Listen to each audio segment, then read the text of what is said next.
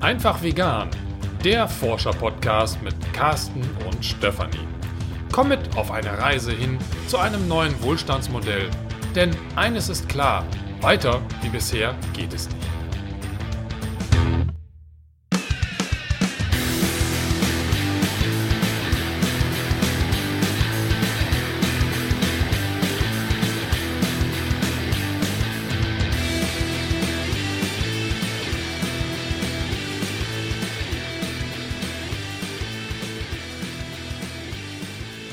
Carsten hat das Buch äh, Ende der Märchenstunde von Katrin Hartmann gelesen. Und das wollen wir tatsächlich nicht rezensieren, äh, sondern Carsten hat eine These daraus mitgebracht, die er zur Diskussion stellen möchte. Ich bin dagegen und Carsten ist dafür. Los geht's. Dass ich sie zur Diskussion stelle oder gegen die Sag These? Sag die These. Okay. Ja, die geht schon so in Richtung, stell dir vor, du veränderst die Welt und keiner guckt hin. Ähm, es geht konkret darum, dass Katrin Hartmann in ihrem Buch Ende der Märchenstunde klar macht, dass wir mit unseren Konsumentscheidungen eigentlich gar keinen richtigen Hebel in der Hand haben. Hintergrund dessen ist quasi die Herleitung oder beziehungsweise eigentlich die Erklärung, keine Herleitung, sondern sie kann das auch alles begründen und äh, ich muss ja auch in, in vielen Punkten zustimmen, dass sich die Wirtschaft unserem Konsumverhalten insofern anpasst, dass wenn wir versuchen ethisch zu konsumieren, das jetzt mal frei übersetzt irgendwie aufgesogen wird durch die Wirtschaft. Das heißt, die Unternehmen, auch die großen, sind insofern wendig, flexibel und findig genug, um auch aus einem ethisch motivierten Konsum heraus Geld zu machen. Ja, also im konkreten Fall, wenn, wenn ich jetzt eigentlich hingehe und sage, ich möchte jetzt, äh, keine Ahnung, fair gekleidet oder fair produzierte Kleidung bekommen oder nur noch kaufen, dann äh, wird auch ein Modelabel wie H&M oder ähm, C&A oder XYZ auf einmal in der Lage sein, äh, fair produzierte T-Shirts anzubieten. Oder Aldi äh, schafft es auch, fair produzierte Schokolade anzubieten. Oder äh, Lidl ähm, schafft es auch, ähm, Bioprodukte mit ins Sortiment aufzunehmen. Ne? Also es sind so ähm, Punkte, wo klar wird, dass eigentlich ähm, die Wirtschaftsstrukturen, gegen die man ja mit einem ethisch motivierten und auch einem reflektierten Konsum, ja, gegen die man eigentlich agiert, dass die das vereinnahmen. Mhm. Und was ist jetzt Ihre Lösung? Man muss politisch aktiv werden. Also politisch nicht ausschließlich in dem Sinne kaufpolitisch, also mhm. jetzt nicht den, den eigenen Kaufanreiz oder das eigene Kaufverhalten als politischen Akt begreifen. Also das, ja gut, jetzt weiß ich nicht, ob ich hier Unrecht tue, aber ich äh, habe das so äh, herausgelesen, dass ein ethisches Kaufverhalten kein wirklich politischer Akt ist, sondern politischer Akt heißt quasi platt übersetzt Geh auf die Straße, demonstriere, starte Petition, äh, engagier dich tatsächlich auch politisch, bilde stru äh, politische Strukturen, um eben mhm. in der Politik Gehör zu finden, um, und das ist auch so etwas, was aus diesem Buch herauskommt, die Politik unabhängiger oder aus, aus den, ich auch frei übersetzt von mir aus den Fängen der Wirtschaft herauszulösen. Ne? Mhm. Also ähm, sie stellt halt klar, dass die Wirtschaft ein unglaublichen Einfluss auf die Politik hat. Und zwar stärker, als wir Konsumenten auf die Wirtschaft haben können mhm. und auch stärker, als wir Konsumenten auf die Politik haben können. Weil eben,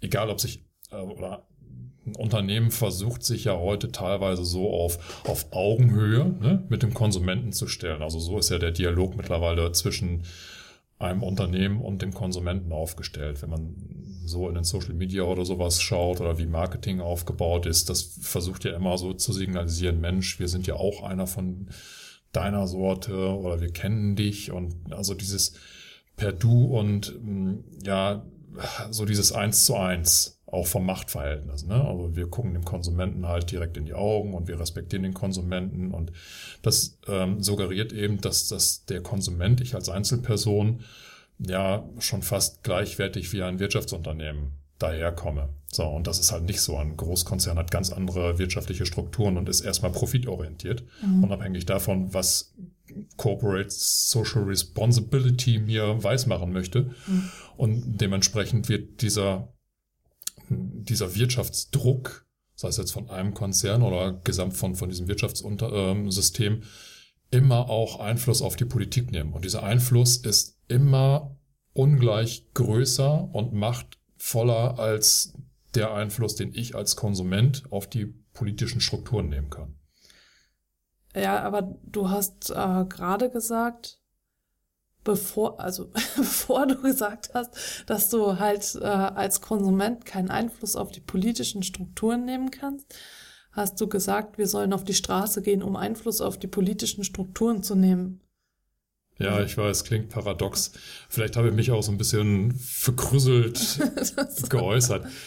Was ich damit meine, ist, dass meine Entscheidung, mein Geld einem Unternehmen in die Hand zu geben, dadurch, dass ich etwas kaufe, also quasi mein, mein Kassenzettel als politischen Akt zu werden, dass das keine große Wirkung hat, weil ja die Konzerne einfach dazu neigen, meine Konsumbedürfnisse in irgendeiner Art und Weise zu befriedigen. Die sind halt mächtig genug, um, um mir klar weiß zu machen, dass mein Geld bei denen auch oder bei, bei anderen Firmen gut aufgehoben ist. Und wenn, wenn ich mich entscheide, nicht bei diesem großen Konzern direkt einzukaufen, dann ähm, kaufen diese Konzerne eben die kleinen Firmen auf, mhm. wo ich, also Beispiel Bionade, ja, ist ja auch etwas, wo ähm, Marktplayer mit reinlaufen und ähm, Bionade kann sich jetzt zum Beispiel als, als äh, ähm, Unternehmen nicht ganz frei von diesen Wirtschaftsstrukturen machen, gegen die es eigentlich offiziell ankämpft, weil ähm, ja, es, es gab, glaube ich, mal so ein Kaufangebot, dass Coca-Cola Bionade kaufen wollte. Das hat Bionade ausgeschlagen. Aber Bionade ist abhängig indirekt von Coca-Cola, weil Coca-Cola hier in Deutschland quasi die Distributionswege für Getränke in den Einzelhandel ja quasi ja indirekt als Monopolstellung hat. Mhm. Also irgendwie ein Tochterunternehmen oder Logistikunternehmen, irgendwie Strukturen, die halt zu Coca-Cola äh, zu Coca-Cola gehören. Das heißt also, wenn du Bionade kaufen möchtest, weil du gegen Coca-Cola bist, unterstützt du trotzdem indirekt Coca-Cola, ne? weil sonst würdest du gar nicht Bionade kaufen können. So. Und das ist ein Paradebeispiel dafür, wie die Wirtschaftskräfte quasi versuchen, ja, also diesen Markt mhm. auch ethisch orientierter Konsumenten aufzugreifen. Ne? Deswegen zählt quasi dann dein Kassenbon nicht so wirklich als politisches Instrument. Anders ist es natürlich mit einer politischen Stimme, wenn du tatsächlich demonstrieren gehst. Mhm darfst jetzt nicht als Einzelperson hingehen, sondern du musst halt schon versuchen, ja, eine Bewegung loszutreten. Sei es jetzt in einer Gruppe, sei es jetzt in einer etwas größeren Organisation, also quasi so auf, auf diesem klassischen Weg politisch aktiv werden und nicht mhm. einfach damit aufhören, dass du sagst, ja, du bist jetzt ethisch motivierter und, und reflektierter Einkäufer. Ähm, das reicht also nicht aus. Okay, gut, jetzt ich. Ja. Also mein, mein Monolog ist zu Ende. genau. Ich denke, das ist jetzt so wie eine Seite so, eine Seite so. Ich sehe das als gefährlich an, wenn äh, wir sagen, wir können alleine nichts bewegen, weil das dann ganz leicht in so eine Starre führt, die als Ausrede dann genommen wird, wo ich dann sage, okay, ich kann ja eh nichts bewegen als Einzelperson und dann mache ich halt auch nichts und ich ja, fühle mich halt nicht gut genug, um auf die Straße zu gehen und zu demonstrieren, also mache ich halt gar nichts ich kann ja sowieso nichts tun. Also, weil das würde ja jetzt, würde ich aus dem raushören, was du jetzt sagst, das bewirkt eh nichts, wenn ich jetzt meinen Konsum überdenke und die Art und Weise, wie ich konsumiere.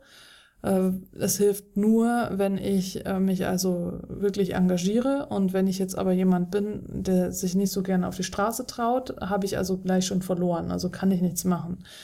Ich bin der Meinung, dass jeder Schritt zählt und dass auch kleine Schritte zählen und dass es nicht nur, weil du nicht alles ändern kannst, dass du dann deswegen nicht gar nichts machen kannst. Also das ist ja auch das, was Colleen Patrick Godot als Zitat sich da auf die Fahnen geschrieben hat. Don't do nothing because you can't do everything, do anything. So war's, ne? Ja, irgendwie so. Genau. Ja. Also jedenfalls äh, tu was. Also, weil das finde ich total wichtig. Ich finde diese Ansicht, hey, wir können eh nichts ändern und wenn wir was ändern wollen, dann müssen wir halt politisch aktiv werden und auf die Straße gehen.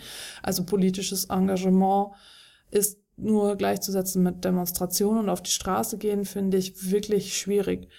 Und ich bin der Meinung, ähm, das, also ich stimme ihr zu, dass es äh, nicht nur darum geht zu gucken, okay, ich konsumiere jetzt halt grün, das gleiche in grün, sondern dass ich meinen Konsum generell überdenken sollte und halt generell schauen sollte, ähm, weniger zu konsumieren. Also dann, und wenn ich konsumiere, dass ich dann halt genau hinschaue, was ich konsumiere. Und das wird dann auch bestimmt unbequemer erstmal sein.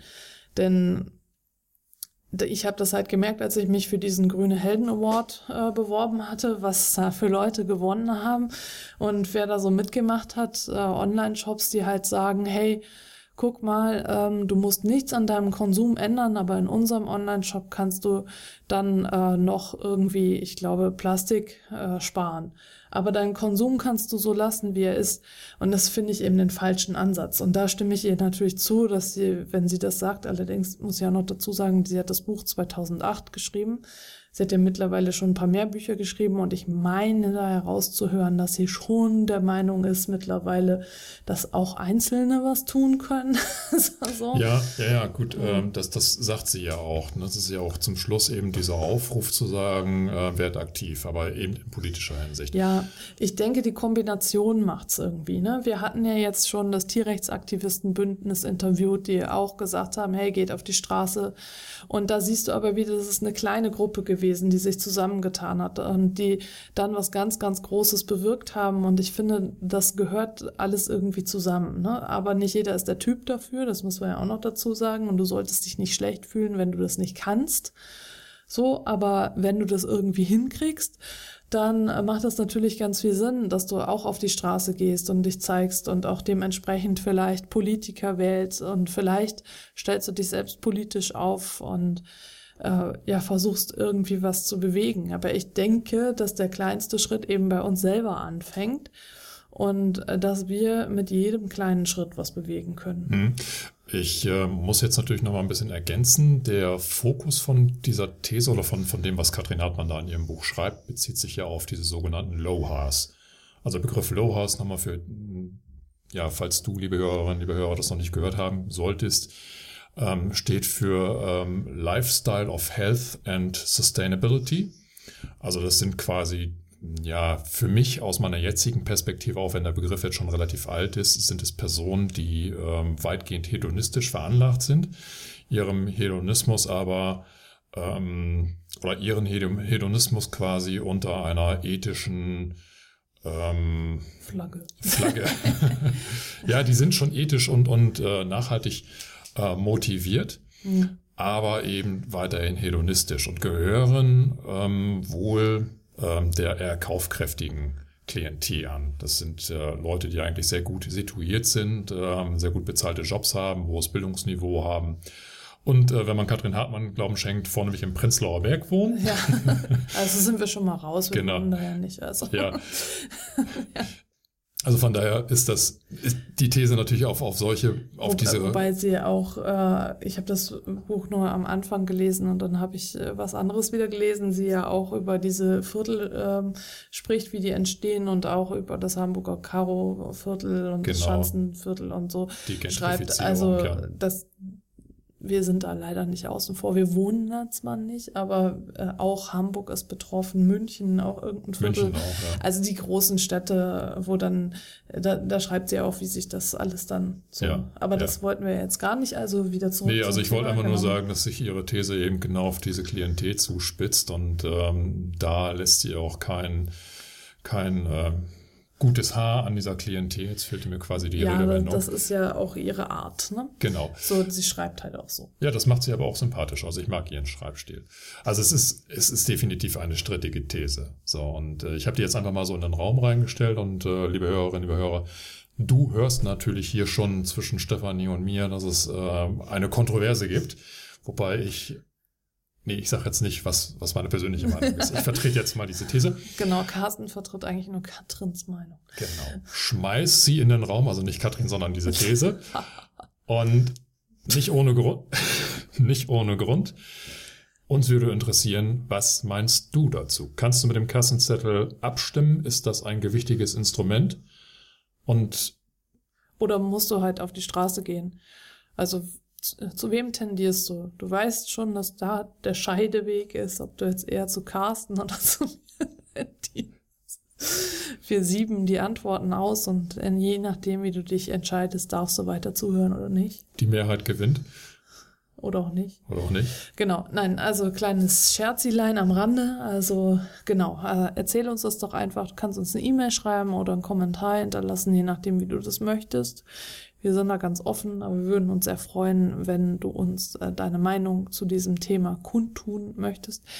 Wenn du ganz fortschrittlich bist und ähm, sagen wir mal übermotiviert, dann kannst du uns gerne auch ein Audio zuschicken. Dann würden wir das einfach in der nächsten Folge dann als Antwort mit einbinden.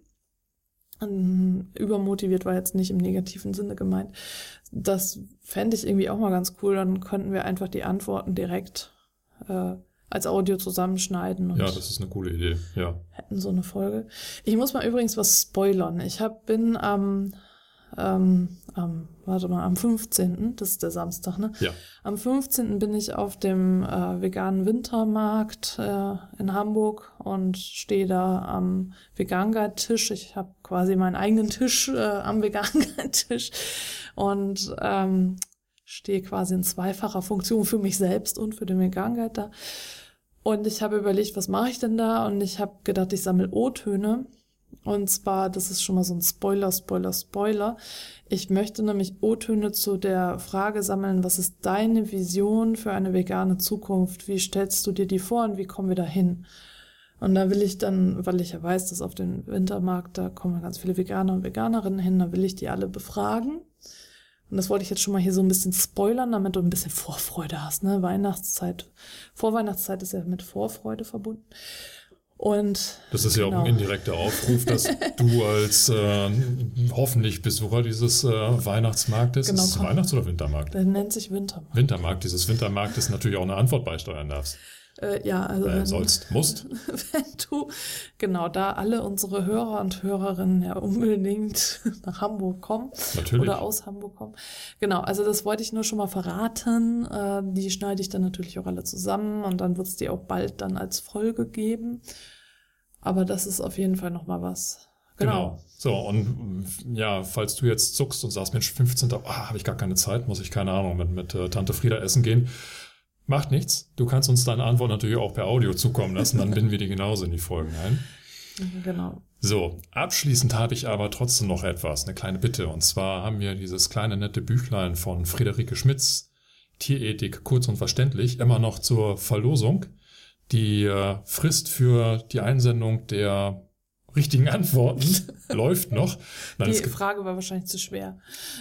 Genau, die Frage, wir haben, also Gut, schwer will ich nicht sagen. Ja. Wir wollen einfach nur wissen, hattest du schon Berührungspunkte zum Thema Tierethik? Genau, schick die Antwort auf diese Frage. Die richtige Antwort. Die, die richtige Antwort per E-Mail ähm, an herzenvegan.de bis zum 14.12. um 23.59 Uhr und äh, dann losen wir zwischen allen Antworten das Büchlein aus und wir dürfen auch schon was spoilern. Wir spoilern heute nur dass Julia, die Autorin des Tierethik-Comics, uns direkt nach der Veröffentlichung der Tierethik-Folge zu ihrem Buch unter anderem uns angeschrieben hat und ge uns gesagt hat, dass sie uns ein Exemplar ihres Comics äh, zur Verfügung stellen wird. Und sobald das bei uns angekommen ist, verlosen wir das dann auch. Das kannst du jetzt noch nicht gewinnen, weil wir es noch nicht haben. Aber sobald äh, wir es haben, werden wir dich nochmal informieren. Und wenn du dann Lust auf diesen Comic hast, äh, schreib uns auch. Und Carsten wird dafür auch wieder eine schöne Rätselfrage finden, die ganz genauso schwierig zu beantworten sein wird wie die andere Frage. Genau. Also wie gesagt, spoilern. Also jetzt schreiben lohnt noch nicht, weil die Frage noch nicht bekannt gegeben wurde. genau. Aber also, auch da gibt es eine persönliche Widmung. Genau. Ich lege Wert auf persönliche Widmung. Ne? Ja, ja, Carsten ja. ist der. Ich denke, das wertet zum Buch immer auf. Und es steht immer für Carsten drin.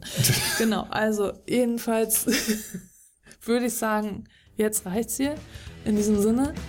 In Hamburg sagt man Tschüss und auf Wiederhören.